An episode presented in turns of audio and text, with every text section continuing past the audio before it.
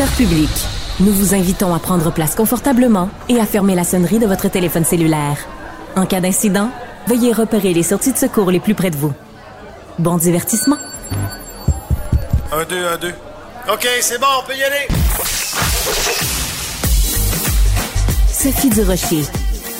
Elle met en scène les arts, la culture et la société. Une représentation pas comme les autres. Sophie Durocher.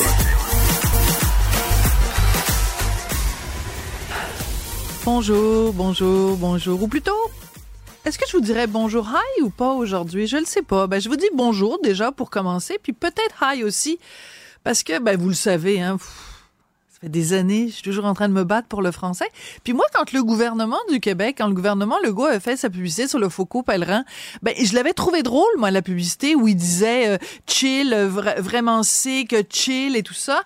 Je trouvais que c'était une façon originale et amusante de nous faire prendre conscience collectivement à quel point des mots anglais sont parsemés dans notre vocabulaire. Et je trouvais que cette publicité-là euh, nous mettait notre nez dans notre pipi, là, pour pas dire plus. Puis que c'était quand on le voyait comme ça, édicté de cette façon-là, c'est vrai qu'on se disait, on a tous tendance, pas juste les gens, on a tous tendance à trop ponctuer notre français de mots d'anglais. Bref, moi j'étais pour la campagne Faucon pèlerin. Mais là, les libéraux à Québec ont mis la main sur les, les coûts de ce que ça a coûté, pas pour l'ensemble de la campagne l'année dernière, puis tout ça. C'est que vous en, vous, souvenez peut-être, le 31 décembre, pendant l'émission spéciale de nouvelle année, de fin d'année de Infoman, on est arrivé avec une nouvelle forme de cette publicité-là, mais ça a coûté 271 000 dollars pour une publicité diffusée le 31 décembre pendant l'émission d'Infoman. Si on dépense de l'argent pour une campagne et qu'il y a un impact parce que tout le monde en parle, parce que ça, ça nous force une réflexion, moi je suis pour, j'en suis, j'embarque à 100 km heure. Mais 271 000 dollars pour une publicité qui passe une fois, puis c'est juste le gouvernement qui se fait un petit clin d'œil à lui-même en disant on a-tu été assez drôle nous cette année avec notre affaire du faucon pèlerin? Et que le gouvernement Legault se pète les bretelles face à lui-même, puis que ça nous coûte à nous contribuables 271 000 dollars. Je suis désolé, mais moi personnellement, je le trouve plus drôle le petit faucon, le petit faucon pardon, faucon. C'est parce que je pensais à Falcon en anglais. Donc je reprends ma phrase excusez-moi, là, mais les, les mots s'entassent dans ma bouche. Donc, je le trouve moins drôle, le faucon. Disons que le faucon Legault est en train de perdre des ailes. Qu'elle soit en avant ou en arrière-scène, Sophie Durocher reste toujours Sophie Durocher. On connaît bien sûr la bibliothèque Gabriel Leroy à Québec. Elle a fermé euh, il y a quelque temps de ça pour de vastes rénovations. Et là, elle va réouvrir ses portes bientôt et c'est assez surprenant la façon dont on nous vend cette nouvelle bibliothèque, n'est-ce pas, Rémi Villemur, étudiant au doctorat en sociologie? C'est surprenant. Alors explique-nous ça, mon beau Rémi. Ben, on dirait que c'est un nouveau centre de plein air ou un centre de divertissement, euh, tu sais, un Star City, là, comme à Hochelaga Maisonneuve, avec une grosse soucoupe, là tout sauf des livres. Hein. Patrick Juvet chantait Où sont les femmes? Moi, Où sont les femmes? Là, c'est Où sont les livres Les femmes, ouais. Parce qu'on lit ça. Euh, évidemment, là, juste pour que ça soit clair, puis je pense que je vais, être capable de parler pour toi aussi. Quand il y a une, euh, une initiative avec la culture, moi, je salue ça. Tout je à suis fait. pour. Je dirais jamais non à une bibliothèque de plus.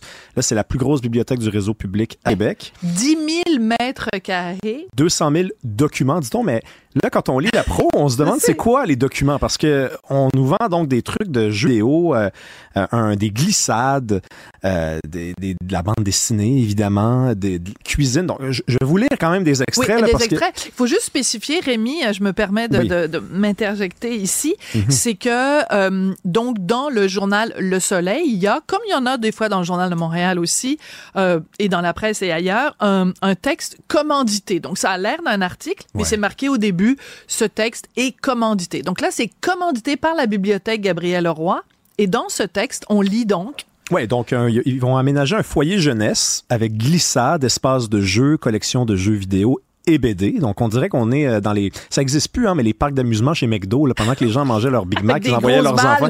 Ouais, ils, mangeaient- ils envoyaient leurs enfants jouer là-dedans. On les envoyer à la bibliothèque à la place. Cuisine, un foyer cuisine est entièrement doté d'équipements professionnels, donc ça a dû coûter cher, là, des Ben gros oui. équipements, des gros fourneaux, euh, accueillera entre autres des formations avec des chefs gastronomiques à la bibliothèque. Là. On Ah est dans oui. une bibliothèque. Donc, on va permettre aux usagers de s'exercer au fourneau, de déguster leur création culinaire dans un coin repas. Il y a un foyer nature aussi, sciences et technologie, avec une, et là, je ne connaissais pas ce mot-là, une grainothèque. Donc, moi, je, sur le coup, je me suis dit, c'est un endroit où on graine des verres. Puis je me suis rappelé Kevin Parent, mais c'est pas ça. Donc, c'est une zone de culture hydroponique permettant aux usagers de se prévaloir de semences. Écoute, là, je veux dire, euh, y a-tu des livres là-dedans? Y a-tu des livres là-dedans? Ouais. Et ce qui est particulier, c'est que quand tu lis le texte, qui est quand même un texte commandité, c'est pas comme si un journaliste avait écrit Non. un texte et puis il avait oublié de parler des livres. Là, c'est un texte commandité, Ouais. donc commandé par la bibliothèque Gabriel Leroy, et tu lis le texte et le mot livre n'est nulle part. Ouais, ou à peu près nulle part. Là, Non, on- il est nulle part. Ah, nulle C'est-à-dire part, qu'il y a le mot? Wow. lecture. Le mot lecture est là parce qu'il y a un espace de lecture, mais le mot livre n'est mentionné nulle part. Donc, on sait, on imagine que dans le coin lecture, on va éventuellement lire, mais l'accent n'est pas vraiment mis sur les livres. Ah, mais ça, c'est le cas de le dire. L'accent n'est pas du tout mis sur les livres. Puis au-delà des foyers, donc Ouais. ils vont développer un concept de 10 foyers, puis il y en a à peu près pas qui, qui sont en lien avec la lecture, en tout cas dans, si on se fie à la présentation. Euh, y moi, c'est la manière qu'ils ont organisé. J'ai vu des photos. la- les espaces. Donc, c'est Ouais. toujours des grands espaces avec des vitres, comme pour nous faire évader. Hein, pour faire Ouais. en sorte qu'on s'évade, non pas à l'intérieur de nous grâce à la lecture, mais qu'on s'évade de la lecture. tu sais, qu'on s'assoit, puis on regarde dehors. Puis là, c'est. Moi, il y, a- il y en a d'autres bibliothèques qui ont été euh, aménagées dans les dernières années. Il y en a une à Hochelaga Maisonneuve, c'est des vitres partout. Puis qui est contre les vitres? Personne. Mais le problème, c'est qu'est-ce que est-ce qu'on propose des vitres parce qu'on veut que les gens s'assoient et regardent à l'extérieur et oublient de lire leurs livres finalement? Je suis pas euh, nostalgique des vieilles bibliothèques où il y a du tapis puis il y a aucune fenêtre. C'est pas ça l'affaire. C'est juste que comme il y a juste des foyers culinaires de jeux, des glissades euh, en Waydon, des, une grainothèque, mais là je me dis, écoute, la logique c'est vraiment de faire en sorte que les gens veuillent pas lire. Il y a des grands espaces où tu peux circuler, ils disent déambuler, des Ben sofas oui. où tu peux te détendre, te reposer, te- tu sais, quasiment te coucher là en réalité. Ben oui. Donc je me dis, ouais, on est vraiment loin de l'idée de la littérature On qu'on est- se fait. On est, on est très loin. Et ce qui est très particulier, c'est que, et je trouve que pour quelqu'un qui étudie donc en, en sociologie ou qui s'intéresse aux questions sociales, ça, ça interpelle beaucoup. C'est que c'est comme si on, on nous dit bon, on va redéfinir l'accès à la culture. J'en suis. Euh, on va, tu sais, c'est plus un espace de vie, un espace de communauté, puis tout ça. Mais il reste quand même que euh, euh, ça peut plus juste être des livres. Pourquoi? Parce qu'un livre le sous-texte est un petit peu en train de nous dire le livre c'est plate. Donc ça peut pas être juste le livre, il faut que ce soit un livre de cuisine. Puis là on va faire des ateliers, puis là on va vous apprendre euh, bon tu sais des trucs euh, gastronomiques ou alors ça ça va être des livres de jardinage. Puis là vous allez avoir accès à des graines et puis des semences et puis des trucs ou alors pour les enfants, il faut qu'il y ait aussi des, des des trucs mais je veux dire est-ce qu'on peut juste revenir à l'essentiel qui est, pour- le, le, le, le livre a pas besoin de gadgets. Mais C'est ça, c'est ça mon propos. Le livre n'a pas besoin de gadgets. Mais tu as tellement raison. C'est ça qu'on nous dirait, en fait. On nous dirait le lecteur a changé, donc il faut Ouais. s'adapter à lui. Moi, je veux bien, mais il faut quand même qu'en bout de ligne, il lise. Là. Hein? Est-ce que c'est ça qui, qui, qui nous attend au moins? Au moins, est-ce que c'est ça le résultat qu'on essaye d'obtenir? Parce que là, avec euh, toute cette idée de, des écrans, des jeux vidéo, de la cuisine. Et là, quand on touche aux livres, on est quand même dans des BD, dans des livres de cuisine, dans des mangas. Je sais pas si t'es allé faire un tour chez Renaud Bré tout récemment, là, mais ça, ça donne le vertige. Là. Il, y a des, il y a des Renaud Bré où il y a quasiment plus de livres. Là. Oui, mais il y a des poêles à raclette, puis il y a Oh, des, ouais, euh, ouais, les- Ricardo a un plus gros présentoir Oui, que, Shakespeare. Ricardo! Ouais.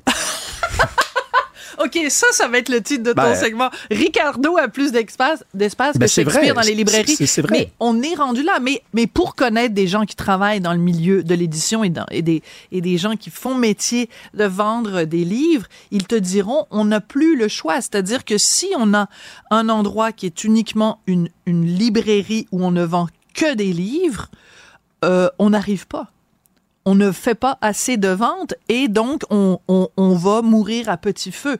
Donc, euh, c'est pour ça que dans des Renaud Bré ou dans d'autres commerces, ben, tu as euh, trois caclons à fondu pour euh, le dernier Guillaume Musso. C'est comme ça que ça marche. Ben, le meilleur exemple, je pense, qui illustre ce que, ce que tu viens de dire, c'est la librairie Olivieri qui était sur la, Ben rue oui. Côte-des-Neiges. Moi, c'était ma Ben librairie oui. préférée à Puis il y Montréal. avait un restaurant et, le restaurant aidait la librairie, la librairie aidait le restaurant. Il y avait des lancements, Mais- il y avait des conférences. Voilà. Et un jour, elle a fermé. Elle a été achetée par qui? Par Renaud Bré, qui a pris tous les livres d'Olivieri puis qui les a apportés de l'autre côté. Et Olivieri a disparu. Et les livres se sont euh, diffusés, euh, dilués dans l'espèce de masse de, de, de, de, de louches et de, et de jeux de puzzle qui avait était de, disponibles chez Renaud Bré. Et Olivieri a disparu. Et, et c'est pour ça qu'il faut pas pointer du doigt les gens qui ont aménagé cette bibliothèque-là. Ils ont raison de faire ça probablement parce que Et autres- surtout dans ce quartier-là, parce que le quartier Saint-Roch, c'est un quartier plus difficile, un quartier qui en- euh, plus populaire, un quartier qui en arrache un peu, qui est en train, depuis plusieurs années sort maintenant, de plus en plus, oui, ouais. oui, de connaître un renouveau. Il y a plein de, de nouveaux restaurants, il y a plein, puis ça fait des années qu'il y a ça. Et euh, et tu regardes les photos de la nouvelle bibliothèque, euh, c'est magnifique. Je veux dire, d'un point de vue d'architectural, c'est absolument euh, splendide. Mais mais mais ne je veux dire, c'est- moi, quand je vais aussi au- au- au- dans une librairie, dans une bibliothèque, je m'en veux pas dans un centre d'amusement. Non, mais je sais, mais c'est là que la, la notion de courage doit revenir. C'est que il y a des gens qui décident de prendre la voie de la facilité. Ouais. Ils se disent, on a des lecteurs qui ont changé, on va essayer de faire en sorte qu'ils retrouvent le goût de la lecture, on va leur donner des écrans, on va leur donner des cours de cuisine, on va leur acheter des gros fours à, à 25 000 piastres.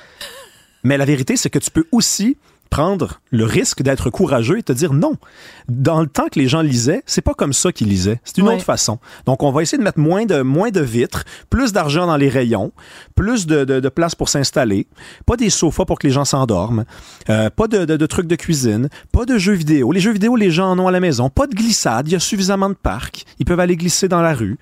Mais ça prend du courage. Mais ça, du courage, euh, il y en a plus beaucoup au Il y en a plus. Non. Il y en a plus beaucoup. Euh, écoute, euh, je prends quand même euh, euh, 30 secondes parce que euh, tu as travaillé donc à l'adaptation des discours pour le spectacle Au grand mot, les grands discours qui est présenté. Enfin, moi, j'étais à la première Oui. euh, hier soir et euh, je veux t'en reparler parce que à un moment donné, il y a un des euh, des discours que vous avez choisi qui est un discours de René Lévesque où il parle de la langue française et je suis partie à rire Rémi parce que dans les années 60 Fin 60. fin 60, René Lévesque dit Je suis de parler du français. On devrait même pas avoir une discussion sur le français au Québec. C'est fou pareil. C'est fou, Red. Ce discours-là, euh, moi, je, je suis fier de l'avoir trouvé parce qu'il y a peu de gens, même qui connaissent l'histoire du Québec, qui sont des férus d'histoire du Québec, qui le connaissaient.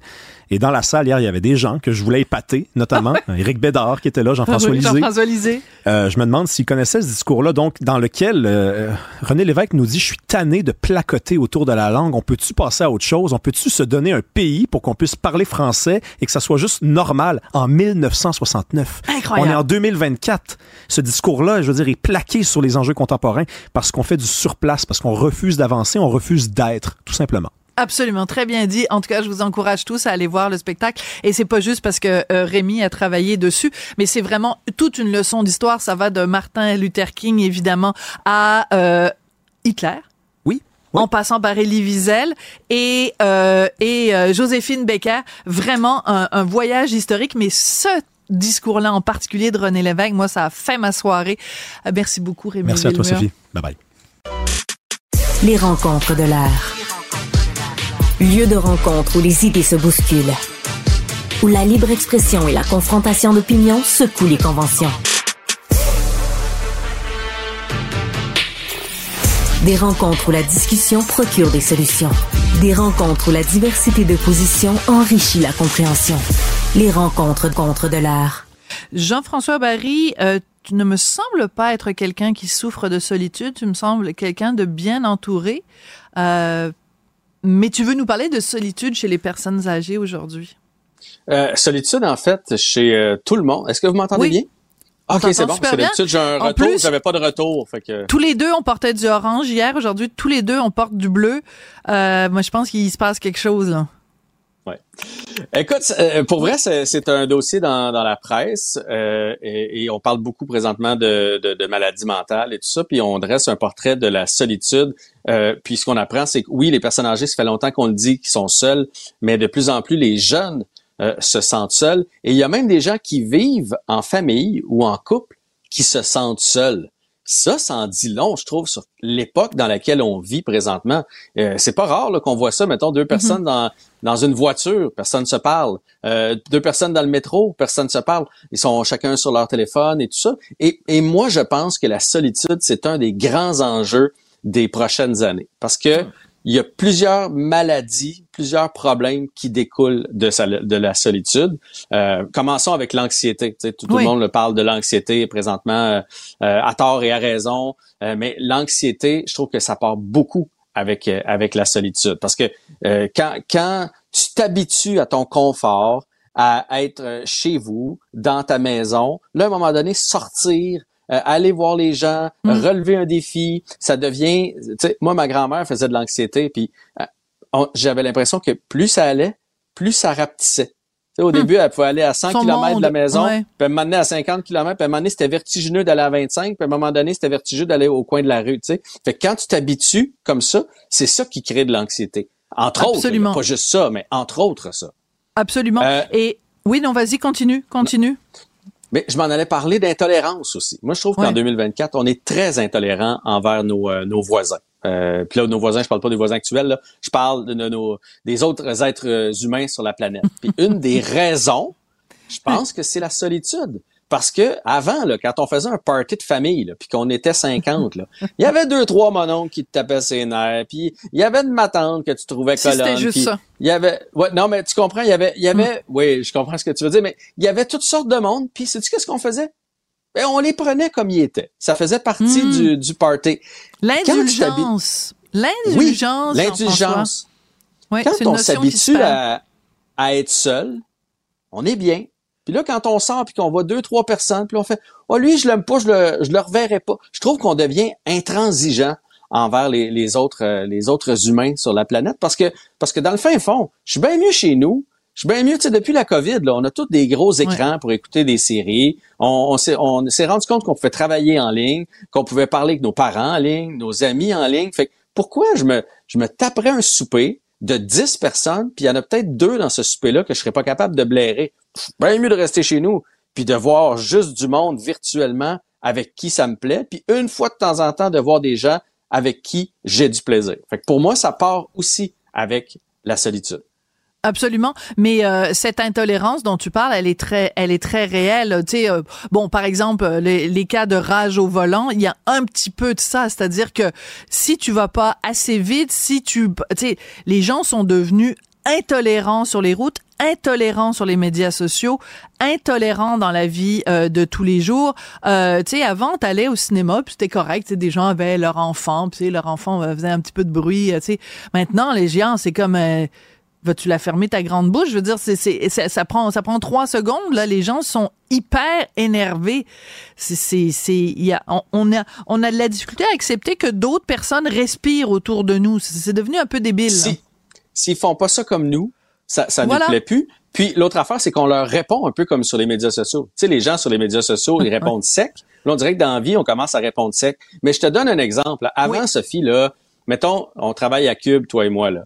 Bon, ben, on y va à tous les jours. Puis là, on ben rencontre plein de monde. Puis il y en a avec qui tu t'entends mieux. Il y en a avec qui tu t'entends moins bien. Il y en a que la face me revient pas. Mais on n'en faisait pas de cas. C'était, c'était normal. Tu allais ben au, travail sur 20 personnes. T'étais pas de chambre avec tout le monde, mais tu acceptais ça. Maintenant, on n'accepte plus, on dirait, quelqu'un qui est pas comme nous, qui nous dérange un peu. On fait comme, hey, ça donne rien d'aller le voir. Puis il y a aussi de, de, la solitude chez les gens de ton âge et du mien, en cause, à cause du télétravail, entre autres. Oui, ben oui, tout à fait. Le télétravail. Tu ris parce qu'on n'a pas le même âge? Non, non, mais quand tu dis ton âge, les gens de ton âge.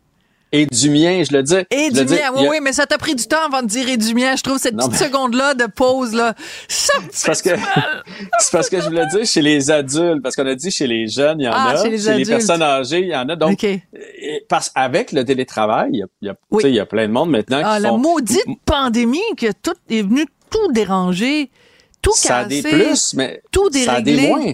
Oui. Quelqu'un qui souffre là, chez eux, avant, on pouvait voir au travail dire hey, ça me semble que tu files pas. Maintenant, il n'y a plus personne pour le voir. Tu allais au travail, puis là, sur le midi, là, ça jasait toutes sortes d'affaires. C'était une ouverture sur le monde, ça te faisait voir des choses. Il y avait un petit blagueur dans la gang. Ça te faisait rire un peu dans ta journée. Je veux dire, mm. il se passait quelque chose. C'est pas sain d'être toujours, toujours, toujours devant, devant ton écran de croiser personne. Sur l'heure du midi, tu vas sur tes médias sociaux. Sur tes médias mm. sociaux, on t'envoie du contenu qui te plaît d'avance. Fait que là, ça finit que mm. ton petit monde, il tourne autour de pas grand-chose. Puis là, on parle pas d'estime de soi. L'estime de soi, c'est en groupe qu'on le trouve. Tout à fait.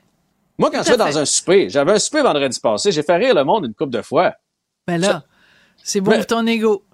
Ben, pour vrai. Puis là, si tu reçois un souper euh, du monde, puis que tout le monde te dit que c'est bon, c'est bon pour ton ego. C'est c'est important. À partir du moment que sur les médias sociaux, sur les médias sociaux, tu mets une photo de toi, il y a 23 personnes qui, qui commentent. Il y en a une qui dit t'as un trop gros nez, des trop petits seins, euh, tes cheveux sont moches, euh, t'es t'es vieux, t'es gros, t'es t'es ci, t'es ça. C'est l'enfer. Je veux revenir sur ta notion de solitude parce qu'il y a une chose qui me frappe euh, énormément.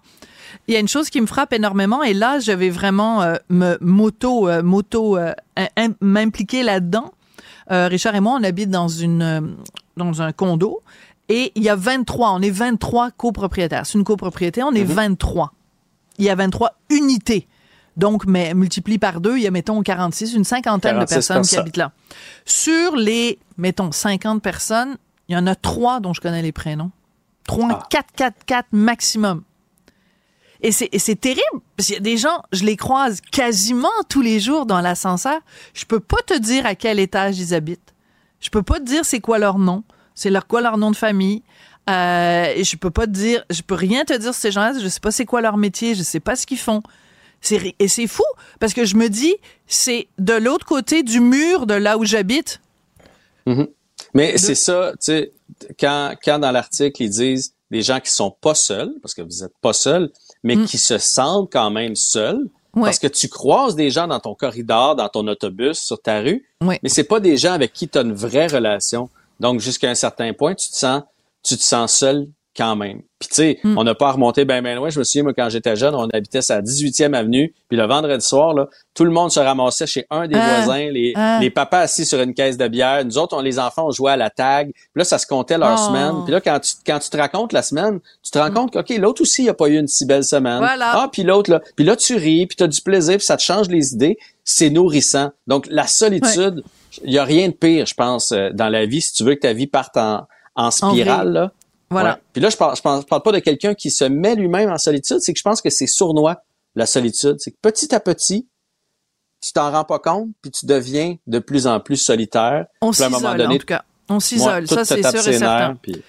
Ben, en tout cas, toi, tu nous tombes pas sur les nerfs. D'ailleurs, j'en profite pour dire à tout le monde que c'est toi qui me remplace euh, lundi parce que je serai au lancement de la nouvelle saison de Sortez-moi d'ici. Donc, euh, si jamais il y a des gens à Cube qui te tapent ses nerfs, euh, tu vas devoir les supporter pendant toute la journée. Merci beaucoup, Jean-François. Mais tu vas faire une chronique dans mon show, c'est ça? Hein? Ah, je sais pas. de place, non? Ah, ben peut-être. Je sais pas, on verra. Merci. Bon. Professeur Duduche. Avec elle, pas de retenue. J'ai beaucoup d'admiration pour Yann Englund parce que je trouve que c'est un jeune réalisateur, mais bourré, mais bourré, bourré de talent. Et là, ben, il y a sa série Rematch, une série télé donc qui a été euh, coécrite par lui et réalisée par lui, qui va être portée en compétition internationale au festival Series Mania à Lille, en France. Et Yann est avec nous pour en parler. Bonjour Yann. Bonjour. Écoute, toi, tout te réussit t'as été en nomination aux Oscars. Non, mais tu sais, les Oscars, la série Mania. J'ai l'impression que tout ce que tu touches, Yann, te réussit. Euh, que ce soit devant, derrière la caméra, à l'écriture, à la réalisation. Ça va bien. Ta vie va bien, toi. Ben, c'est sûr que je peux pas me plaindre de ma vie, je suis extrêmement chanceux, mais je te dirais, Sophie, que qu'il y a une chose que j'ai apprise de, de, mes parents, c'est de très bien m'entourer de ah. m'entourer de gens qui sont extrêmement, beaucoup plus intelligents que moi et beaucoup plus euh, hyper talentueux dans chacun de leurs de leur sphères euh, créatrices. Et, euh, et ça, c'est et ça, c'est, je, suis très chanceux de, de pouvoir côtoyer euh, ces gens-là, mais aussi de, de, de, travailler avec eux, d'apprendre avec eux. Euh, tu le disais, bon, Rematch, je, je l'ai coécrit, mais je l'ai coécrit avec un super scénariste québécois qui s'appelle André Guluni, qui a fait entre autres Portrait Robot, euh, avec qui j'avais écrit mon film, ben, le film Sam, mon deuxième long métrage. Donc, fait que c'est et puis l'équipe qui m'a entouré pour pour Rematch. Euh, ça a été une superbe équipe à, chacun des postes clés, à chacun des, des, des postes créatifs. Donc, euh, et je te dirais que c'est un peu comme ça à chaque fois. Euh, j'essaie toujours de m'entourer de gens qui en savent tellement plus que moi pour apprendre d'eux autres et puis que tu as toujours essayé d'amener, j'espère en tout cas, le projet plus loin, puis que les, après ça, ben, ça appartient au public. Je vous l'avais dit qu'il était parfait. En plus d'être beau, intelligent, talentueux, il est modeste, puis il, c'est un gars d'esprit d'équipe. Ah, en tout cas, c'était comme ton père puis comme ta mère. On salue Michel et Diane d'ailleurs en passant. Écoute, écoute, euh, parle-moi un peu de rematch parce que évidemment jusqu'ici, nous au Québec, on n'a strictement rien vu. J'ai même essayé de trouver une bande-annonce, je n'en trouve pas. C'est inspiré d'une histoire vraie dans le monde des échecs, donc je te laisse nous expliquer de quoi il s'agit. Ben, en fait, c'est, euh, je sais pas si les gens se souviennent, euh, en 1997, il y a eu un, combat historique entre euh, le meilleur joueur d'échecs de tous les temps, Gary Kasparov, qui allait affronter le super ordinateur des Blue de IBM. Mm. Et ça a été à l'époque, il faut, faut, se ramener, il y a plus donc de 25 ans, euh, c'est avant le... Rappelez, faut se rappeler, qu'est-ce qui s'est passé le 31 décembre 1999? Le fameux bug de l'an 2000 où tout le monde paniquait. Tout le monde se disait, mais mon Dieu, mais qu'est-ce qui va se passer? Est-ce que les avions vont tomber le, 1er janvier à minuit? Est-ce que les ordinateurs vont arrêter de fonctionner? Parce qu'on s'était rendu compte en l'an 2000 qu'on était assez tributaire des, ordinateurs et que tout était géré pas mal, géré par, les ordinateurs. Mais en 97, ça a été parce qu'on a toujours dit que euh, euh, si un ordinateur euh, arrivait à compétitionner contre, parce que les échecs est un, est un sport, parce que je considère ça comme un sport, extrêmement mental, cérébral, avec des possibilités infinies. Et ils disent qu'après un certain nombre de coups, il y a plus de possibilités aux échecs qu'il y a d'atomes dans l'univers. Ah! Donc, ça donne juste, ouais, donc ça donne l'idée à quel point les échecs, c'est c'est quelque chose qui est très cérébral, mais aussi c'est un combat qui se passe, c'est une c'est un affrontement qui se passe sur l'échiquier. Et donc, euh, avec, euh, j'étais à un moment donné, je à suite à mes, films et mes courts-métrages que j'ai faits, qui se promenaient, une 54 par exemple, mon premier long-métrage, a fait pas mal le tour euh, du monde. Et puis, euh, il, est, il, est, allé en France, même chose comme mon film Sam et tout ça. Puis, à un moment donné, j'avais rencontré un producteur là-bas. Et là, on s'était dit, ah, faudrait travailler ensemble, ce serait génial à un moment donné. Et puis, je le rencontre une deuxième fois, puis il fait, hey, Yann, ce serait, faut trouver un truc. Puis il dit, te rappelles-tu de cet événement-là? Ah, c'est lui qui a eu l'idée. Ouais. Oui, c'est lui qui m'a dit, ben, hey, tu te rappelles-tu de cet événement-là? J'ai fait ben oui. un petit peu. Mais ça me dit quelque chose parce que mon père, euh, euh, Michel, il a toujours été un grand fan des échecs et, euh, et, il a couvert aussi d'ailleurs les échecs plus jeunes. Il avait couvert un, match de, de Karpov contre Spassky quand ils étaient quand ils s'étaient affrontés à Montréal. Et donc chez nous, c'est une tradition à Noël, on joue toujours aux échecs et tout ça. D'accord. Je suis pas vraiment pas bon, mais j'adore les échecs et Bruno Naon, le producteur, me dit ce serait génial. Revois si ça peut t'inspirer. Je retourne dans ma chambre d'hôtel, je, lis ça, je fais ben oui, c'est extraordinaire parce que ça a façonné. ça a été un moment euh, euh, euh, hyper important parce que c'est un peu les, les, mêmes. Mais c'est l'homme contre la machine. C'est le même, les mêmes craintes par rapport à l'intelligence artificielle, mais en 97, c'est fou. Exact. Et c'était ça. Et ça a été un match qui a été euh, suivi mondialement euh, et, vraiment de façon et, et, et, ça a été six parties et nous on a décidé André et moi à l'écriture ah. de se dire ok on va raconter cette histoire là six épisodes? six épisodes. Ouais ah. six épisodes. C'est bon. Une mini-série de ouais une mini-série ben de six épisodes. On rend et le mais en même temps on, on s'est dit ok on veut raconter cette histoire là mais on le veut quand plus on a, on a fait, on a lu beaucoup, on a vu, écouté beaucoup de podcasts, on a lu beaucoup de livres là-dessus, vu des entrevues, des trucs comme ça. Puis on s'est dit, ok, il y a, on voulait raconter, on veut raconter les deux côtés sur le côté d'IBM et le côté de Gary Kasparov. Et donc c'est inspiré de faits vécus, d'une histoire vraie, euh, et, et c'est un thriller psychologique. On y va vraiment, ah, à la, on, on, rentre dans cet univers-là, dans ce ah oui, dans ce combat-là, parce qu'il s'est passé des choses. Il y a encore maintenant, il y a plein de trucs qui sont qui sont qu'on ne sait pas trop qu'est-ce qui s'est passé, pourquoi certaines choses ici et là. Fait que donc nous, on plonge, on plonge dans cet univers-là et peu importe que les gens connaissent ou pas les échecs, c'est c'est pas grave parce que Ben, toute vous façon, allez en- Ouais. Tu te souviens, il y avait eu cette série euh, avec euh, la fille qui joue aux échecs. Moi, j'ai- je suis tellement Oui, pas bonne avec les noms. Oui, c'est ça. La- la- Et, Ouais. et, et voilà. Et euh, c'était une histoire là complètement inventée du coup parce qu'il n'y a jamais eu vraiment de femmes championnes. Enfin, c'était inspiré peut-être un amalgame de toutes sortes d'histoires, mais t'avais pas nécessairement besoin de comprendre grand chose ou de connaître grand chose aux échecs. Mais on est tous capables de comprendre c'est quoi les enjeux aux échecs. Et c'est ça. Et c'est là que ça devient intéressant. Donc ça a été tourné à Montréal et à Budapest il y a deux ans. C'est produit par euh, Arte, la chaîne franco-allemande. Euh, le- Qu'est-ce que ça représente pour toi d'être donc à ce, ce, ce festival, en fait, cette compétition à Lille, en France, Series Mania, parce qu'évidemment, c'est en France, donc ça prend un nom anglais. Series Mania. Euh, Qu'est-ce que ça représente pour toi, Yann?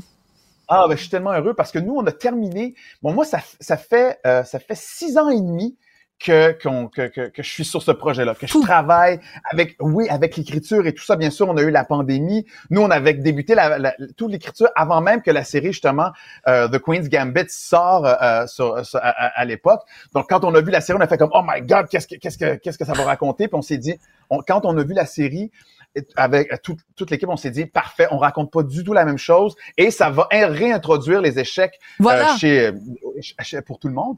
Et là, de, de- après six ans et demi, on a toute la, la post-production s'est terminée euh, en décembre dernier. Et là, de se dire, hey, on vient de rentrer Ah. en compétition internationale. Euh, euh, c'est une. euh, puis ce qui est intéressant aussi, c'est que pour Arte, c'est une chaîne franco-allemande, Oui. mais c'est leur première série en anglais. Et, Ah euh, oui.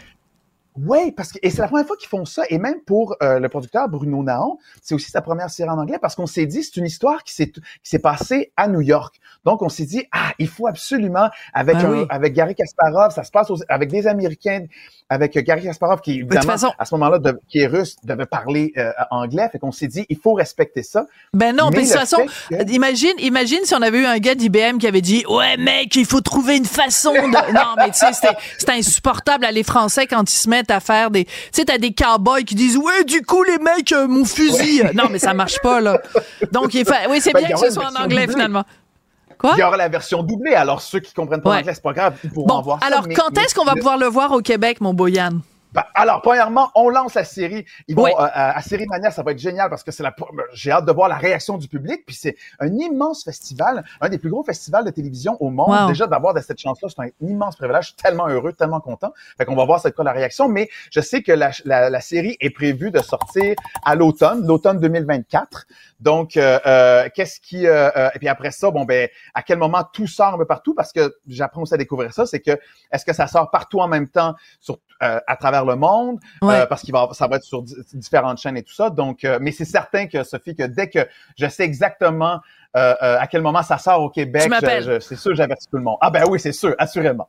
Absolument. Yann, vraiment, c'est un plaisir. Moi, je te regarde aller depuis des années parce que je connais bien évidemment ton papa Michel Girard qui est chroniqueur économique et qu'on et qu'on adore et, euh, et ta maman Diane Glund aussi. Et donc euh, voilà. Puis de te voir grandir, je te parle comme si tu avais huit ans et demi là. Mais c'est parce qu'on t'a vu, on t'a vu. Ben oui, on te connaît Ben depuis oui, mais que t'es tout jeune. à l'âge de 8 ans. Ben, Ben, oui, j'ai commencé à l'âge de- exactement, voilà. Mais là, t'es ah. Tiens, d'ailleurs, on vient de, de te perdre, Yann, mais c'est pas grave. Donc, euh, Yann England, donc réalisateur et scénariste euh, de co-scénariste de Rematch, donc une série qui est en compétition internationale au festival Série Mania à Lille. Sophie Durocher. Passionnée, cultivée, rigoureuse. Elle n'est jamais, jamais à court d'arguments. Pour savoir et comprendre, Sophie Durocher. Sophie a parlé en début d'épisode de cette pub du faucon pèlerin qui était bonne, mais qui a coûté cher en Titi. Hein? Une pub à 271 000 pour parler de la langue française, à quel point, bon, les mots en anglais aussi sont de plus en plus présents dans notre euh, vocabulaire. Et parlant justement du français, il y a le ministre Jean-François Roberge qui a pas mâché ses mots aujourd'hui envers la mairesse Valérie Plante, alors que Montréal s'anglicise. Il a dit qu'on ne peut pas dire que Montréal, c'est la métropole métropole francophone des Amériques, puis après, ben, s'opposer à des mesures qui défendent le français à Montréal, que ça ne fait aucun sens. Donc, le gouvernement demande à Valérie Plante de se ressaisir. Le ministre Jean-François Roberge sera en entrevue avec Mario Dumont à 17h45. C'est à ne pas manquer. On a toujours aussi notre collaboration, évidemment, avec euh, Isabelle Huot, qui est docteur en nutrition. Et on a pour vous euh, un rabais qui vous permet de profiter de son programme Engagement Santé. C'est quoi ça? Ben, Isabelle peut vous suivre pendant euh, la durée que vous voulez, 2, 3, 4, jusqu'à 6 mois, pour revoir votre alimentation, pour vous remettre en forme, pour perdre du poids. Isabelle a lancé tout plein de produits pour justement vous aider dans ce changement-là. Donc, des repas prêts à manger qui sont livrés directement chez vous et elle livre partout au Québec. On a un rabais de 80 dollars pour vous avec le code promo CUBE 80, QUB 80. Donc, sur l'engagement de deux mois, vous allez avoir tous les détails au isabelluot.com. Ça fait déjà un mois qu'on est à la télé officiellement, que la chaîne Cube est lancée. J'espère que vous aimez justement le format. Si vous nous écoutez en ce moment en formule audio, ben c'est peut-être euh, le signe de d'ajouter la chaîne Cube à votre forfait des chaînes spécialisées. Ça change, ça change vraiment la dynamique et le fait qu'on soit en direct dans votre salon, ben ça vous permet de nous rejoindre aussi via la messagerie texte au 1877 827 2346. On vous lit constamment et ça ajoute évidemment à notre contenu. Et d'ailleurs, Sophie, je voulais te lire ce commentaire qui était pour toi. C'est Jonathan ah. Leroy qui nous a écrit qui dit... Est-ce que c'est gentil? Oui, c'est gentil. ben, c'est pour ça, en fait, que je voulais te lire parce que ça fait ben du bien, tu sais. Des fois, terminer la semaine comme ça sur un, ah bon mot qui dit bravo pour ton émission. Il t'écoute presque à tous les jours, qu'il aime beaucoup l'ensemble de ton contenu et qui te trouve très cultivé. Donc, euh, c'était un très beau message. Bon, et t'as bien vérifié que c'est Jonathan, c'est pas Richard hein, qui a écrit ça? Je te jure, à moins que Richard aime s'envoyer. C'est un euh, pseudonyme, c'est un avatar. Ben, merci beaucoup, c'est extrêmement apprécié, euh, c'est très très très sympathique. Donc n'hésitez pas à nous rejoindre aussi par courriel au studio à commercial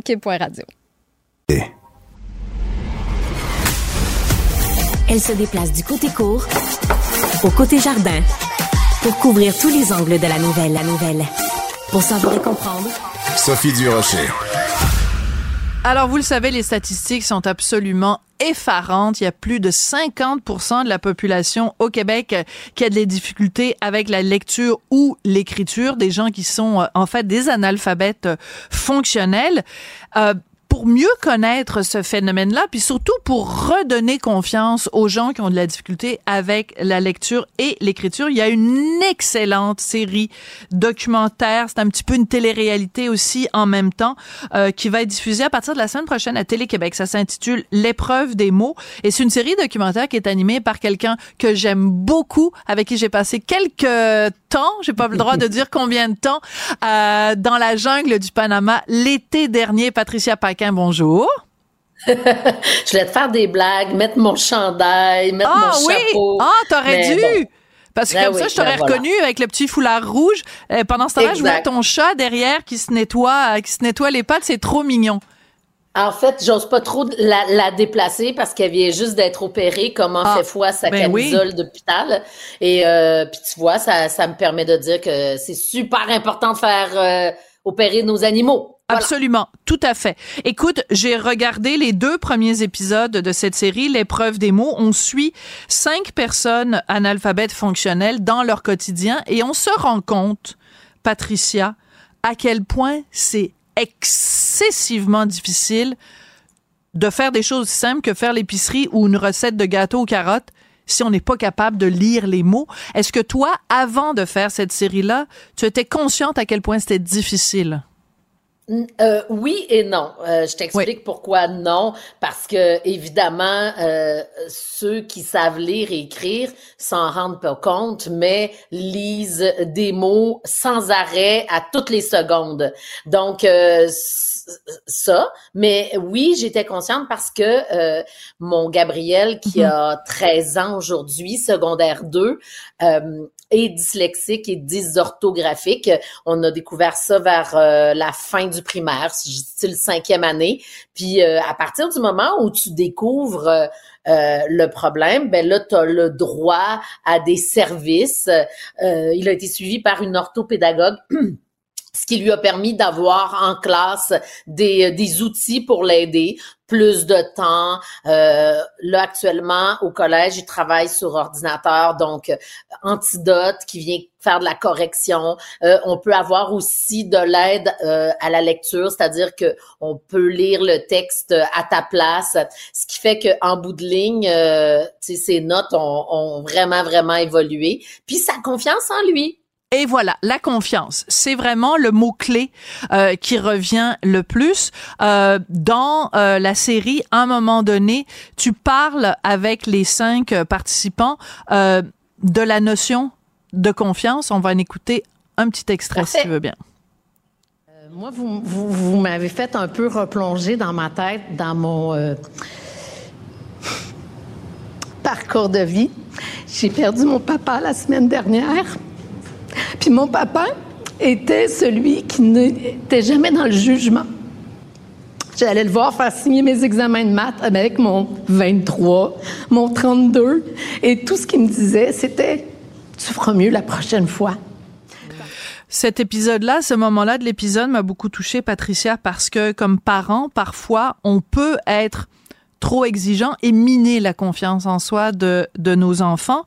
Et les gens qui participent à la série, c'est ce que tu travailles le plus avec eux, je trouve, la confiance en eux. Euh, mais t'imagines-tu, euh, des, des, des- premièrement, juste de dire, parce qu'il y a un peu de honte. Puis là, c'est pour ça que peut-être qu'on est surpris des, des chiffres quand on dit que une personne euh, sur cinq est considérée analphabète euh, parmi le nombre là dans la- de, Oui. de, de, de 53 là, faut, faut, donc 19% euh, Ça peut paraître beaucoup, mais c'est parce que euh, les gens ils le disent pas. Ben non. ils cachent. Et d'ailleurs, dans la série, on, on suit Nicolas qui a dans la soixantaine Oui. et euh, Nicolas qui est entrepreneur, qui est chef de, tu sais, qui, a- qui a une entreprise, c'est lui le boss.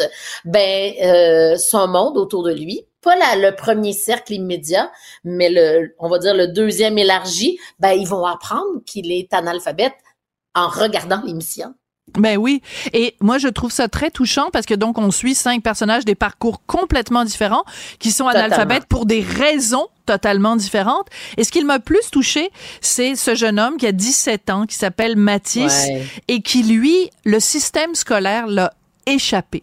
Parce que ça n'est pas normal euh, en 2024 que quelqu'un qui a 17 ans et qui est passé par le processus scolaire est pas capable de lire des mots comme carotte ou, ou beurre. Et il doit vraiment là tu sais on le voit il est pas capable de lire pas capable d'écrire. Et euh, sa mère culpabilise beaucoup parce qu'elle dit ben je suis pas allée chercher de l'aide parce que je faisais confiance à l'école, je pensais que l'école allait s'occuper de lui. Euh, Ouais. Ça a dû beaucoup te toucher, elle- ça aussi, Ben, Patricia. ça m'a touché. Faut, faut savoir que sa maman Nadia euh, et son papa se sont rencontrés sur les bancs d'école et ils Oui. ont eu Mathis à 18-19 ans. Fait c'est pour fait. ça aussi, il y avait comme une espèce de de, de jeunesse, euh, d'inconscience qui se disait, ben l'école va s'occuper de lui, mais il, il, il- puis là, on veut pas tout juger l'école, là, c'est pas le, c'est pas non, non, on n'est pas dans le ça. jugement, on est dans la constatation. Exactement. Mais pour ce qui est de Matisse, euh, dans les participants, on dit qu'ils sont entre le début et la fin du primaire au niveau de la littératie. Ben Matisse, il est vraiment, vraiment au début. Là. Euh, fait que pour lui, ce qui a été le plus remarquable, Sophie, c'est vraiment euh, la, la confiance en soi, la prise de parole. Au début, euh, euh, je veux pas bien, je veux bien le prononcer. Il était monosyllabique et Oui. euh, à la fin, il fallait presque l'arrêter là, dire Mathieu, un instant, on veut parler. Ah, Donc c'est fabuleux. a il a gagné en confiance. Et il c'est pas, tu sais, en quatre mois, parce qu'on les suit pendant 16 semaines, nous, avec des épreuves, comme trouver un chemin, faire une recette, monter un barbecue, mais parallèlement, ils sont véritablement Oui. suivis par des orthopédagogues qui euh, sont là avec eux pour cheminer. C'est très touchant. En tout cas, moi, j'ai regardé les deux premiers épisodes. J'encourage vraiment Mais tout attends, le monde. Sophie, Sophie, t'as pas vu la fin parce que la fin, Oui. l'épreuve euh, finale, c'est un de de faire un de l'épala- épellation et de, de de lire un texte devant des gens, euh, c'est des proches, des amis, la famille, donc c'est super intimidant. Et là, là, je te le dis là, cet épisode-là, il va droit au cœur. Ah, absolument, mais ils sont tous extrêmement attachants et ils sont mm. tous extrêmement résilients parce qu'ils arrivent à se débrouiller malgré ce qui, il faut le dire, est un ben, handicap. Un peu comme Jacques Demers, hein, à l'époque, on oui, était tout tous à fait. tombés sur le derrière. Ben oui. Euh, l'ancien coach canadien qui nous avait dit Bonjour ma cocotte, euh, qui nous avait dit, euh, qui nous avait dit justement qu'il euh, nous avait dévoilé qu'il ben était analphabète, qui développait des trucs, genre j'ai pas mes lunettes, je vais commander la même chose que monsieur, euh, mm. ah j'écris pas bien, tu peux-tu l'écrire pour moi? Et donc c'est ça qu'on découvre, c'est que ces gens-là ont développé, ont développé un, comme un système parallèle pour se débrouiller. Absolument. Et moi, je trouve que euh, après avoir regardé cette série-là, je suis sûre que les gens vont être beaucoup plus indulgents. Tu sais, quand on, tu sais, mettons, t'es dans le métro, euh, puis il y a quelqu'un qui vient te voir en disant, est-ce que vous pouvez m'indiquer où? Ben, dites-vous que peut-être cette personne-là est analphabète, puis que la raison pour laquelle elle vous demande, c'est où la station euh, de métro Berry euh, UCAM, j'allais dire Berry Montigny, euh, mais Berry, ben c'est parce qu'elle est pas capable de lire les mots B E 2 R I. Fait que soyons un petit peu plus tolérants et patients les uns avec les, les autres. Réseaux sur les réseaux sociaux, pardon Sophie, la même chose. Euh, là, on parle pas des, des propos euh, incohérents et haineux, mais des fautes d'orthographe finalement. Et ça, c'est là, moi, j'ai, c'est mon, mon petit exercice personnel. Oui, mais moi aussi, pareil. J'ouvre mon cœur. Voilà, exactement. Euh, il faut comprendre euh, parfois d'où viennent les gens. Euh, je rappelle donc que l'épreuve des mots, ça commence à partir du 13 février prochain, donc mardi prochain. Merci beaucoup, ma belle Patricia. C'est un beau projet pour toi, puis on ne pouvait pas rêver d'une meilleure personne que toi pour le porter. C'est gentil, puis on se voit lundi. Oui, certainement. à plus tard. Bye.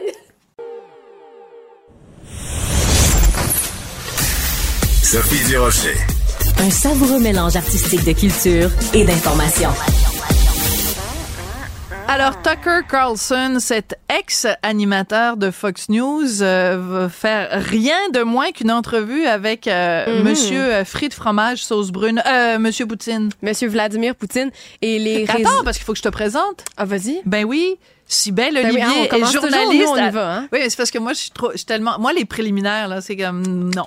En, ouais, droit au but. Bon, alors, faut que je retourne en arrière. Sibelle Olivier, tu es journaliste à la recherche à Cube et tu nous parles aujourd'hui de Tucker Carlson et, Poutine. Oui, c'est ça, parce que les gens ont viré fou mardi. Pourquoi? Parce ben que Tucker a annoncé qu'allait interviewer Vladimir Poutine. Il est en direct de Moscou et a fait une vidéo pour nous annoncer qu'il lui parlerait.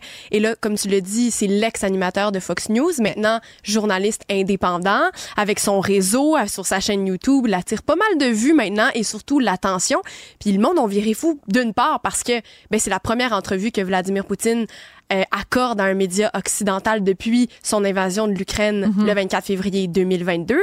Et on vérifie parce que Tucker est un personnage d'une part très controversé chez les médias, chez une partie du public, alors qu'une autre partie du public qui l'adore, l'admire et ont hâte de voir ce que ça va donner. Alors tout le monde parle de ça depuis quelques jours et je t'en parle aujourd'hui parce que c'est ce soir à 18h, 8 février, que cette entrevue euh, va être disponible, notamment sur X. Alors on prévoit qu'à peu près si c'est pas plus de 500 millions de personnes qui vont regarder. Pour te donner une idée, le Super Bowl l'année passée, c'était 115 millions de personnes et c'est un des événements les plus euh, regardés euh, à la télévision après euh, l'alunissage de Apollo 11. Incroyable. Alors bref, c'est incroyable. Mais c'est parce que ça, il va y avoir du sport comme disait l'autre. Ben écoute, va-t-il y en avoir? C'est ce qu'on se demande ben parce que pour l'instant, euh, ce qui est dit, puis la question un peu, si je peux te résumer la couverture journalistique, ben c'est est-ce que Tucker va être le porte-parole, le porte-voix de Vladimir en Amérique. Va être complaisant? Voilà, c'est ce qu'on se demande. Euh, bon. Tucker, lui, explique que sa raison, ses raisons sont nobles pour aller faire l'entrevue. En tant que journaliste indépendant, il y a deux grands. Je vous fais écouter la première. Here's why we're doing it. Because it's our job. We're in journalism. Our duty is to inform people.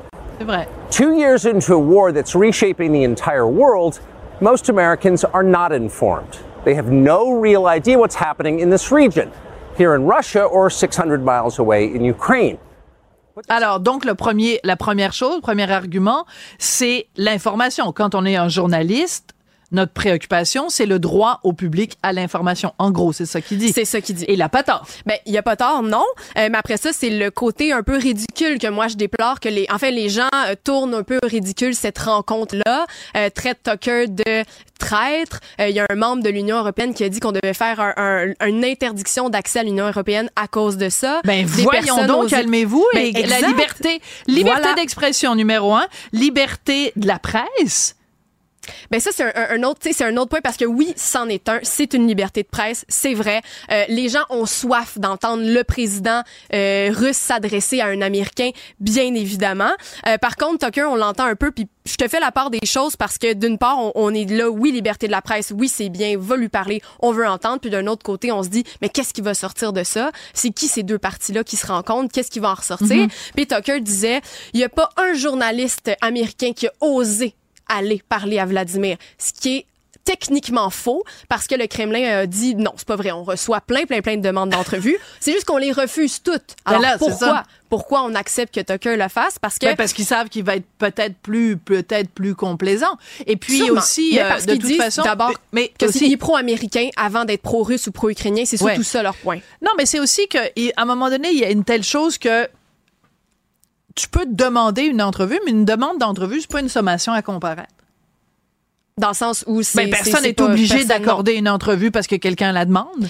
Poutine, il pourrait très bien ne pas donner d'entrevue. Puis je t'avoue honnêtement que dans la liste des choses qu'on reproche à Vladimir Poutine, euh, comme empoisonner mhm. ses ennemis, mettre en prison ses ennemis ou ses adversaires, c'est pas mal plus grave que dire euh, il répond pas aux questions des journalistes. Là.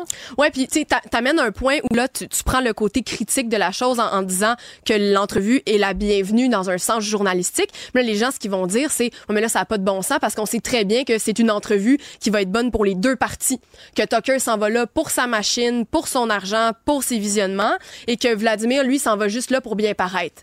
Excuse-moi, mais tout le monde est au courant que c'est exactement ça qui va se passer. C'est pas ça le point, parce que Tucker s'en va quand même là en tant que journaliste indépendant. Vladimir en tant que que que. J'aime que tu les appelles par leur prénom. Tucker hein, et Vladimir. Ouais, c'est vrai. Comme as-tu gardé les les les veaux avec eux? Oui, je, je, je pense que c'était plus simple. Alors Monsieur Poutine et Tucker Carlson. Mais bref, tu sais ce que je veux dire, c'est qu'on on est tous au courant que c'est ce qui va se passer. Puis je pense qu'il faut pas prendre les gens pour des cons. Les gens qui vont regarder cette entrevue là ce soir, j'espère vont être capables capables d'un certain discernement on sait que Vladimir a choisi de faire cette entrevue-là évidemment qu'il va bien paraître à un certain point. Évidemment qu'il a probablement vu les questions de Tucker Carlson avant tout, mais ça veut pas dire qu'on va pas être capable d'apprendre des choses intéressantes. Ça, tu vois, tu soulèves un point. Si euh, Tucker Carlson a accepté de montrer euh, les questions à Vladimir Poutine, c'est pas confirmé, mais c'est ce qu'on se doute fortement. Ben, ça dépend parce qu'il faudrait que ce soit confirmé. Parce que si c'est le cas, Tucker Carlson aurait, selon moi, euh, contrevenu à la règle numéro un du journaliste. Ça ne se fait pas quand tu fais une entrevue avec quelqu'un. Tu ne soumets pas les questions avant parce que sinon, ça mhm. ça s'appelle pas une entrevue, ça s'appelle une relation de presse. Mais ce que je me dis, c'est bon, est-ce que est-ce qu'on refuserait de les soumettre euh, à l'entrevue qui que tout le monde attend de voir depuis deux ans. Ben, bon, c'est là, là mon questionnement, mais je suis d'accord avec toi. On le sait, pour ceux qui nous écoutent, les journalistes ne donnent pas leurs questions à l'avance. Bref, si on revient à la liberté de presse, rappelons qu'en Russie, quand même, la liberté de presse n'existe pas. Est, est totalement hein, inexistante. Ils sont 168e sur 180 sur le, le, le, la grille de Reporters sans frontières. Donc, elle n'existe pas. Il y a des gens qui ont fui la Russie pour ça. Alors, Tucker est dans un événement, euh, un endroit privilégié et un privilège de faire ça. Bon, les gens ont hâte d'écouter pourquoi je te fais ça rapidement parce qu'on est on est stressé là. On, est on, a l'impression que c'est très fragile l'équilibre mondial présentement sur la guerre. Est-ce qu'il va y avoir une troisième guerre mondiale? Est-ce qu'on va aller en guerre contre l'Iran? Les gens ont besoin d'entendre les leaders parler, s'exprimer. C'est quoi sa vision de l'OTAN? Ce serait quoi ses termes pour accepter la paix aussi? Je pense que les gens ont besoin de savoir ça. Ça va être intéressant. Moi, je vais y être. C'est ce soir euh, 18 h Puis je pense que pour Tucker, au niveau de sa crédibilité, euh, je pense que c'est. J'espère qu'il va pas rater son coup puis poser des bonnes questions. Ouais. Euh, donc, euh, à suivre. Merci beaucoup. Très bien résumé, Sybelle Olivier, journaliste à la recherche chez Cube. Je voudrais remercier Marianne Bessette euh, à la recherche, Caroline Duplessis aussi, Tristan Brunet-Dupont à la réalisation, la mise en onde. Merci surtout à vous d'avoir choisi Cube. Vous pourriez être en train d'écouter Tucker avec Vladimir. Nos amis, on les appelle par leur prénom. Mais vous êtes en train d'écouter Cube. Bravo à vous. Merci beaucoup et à demain.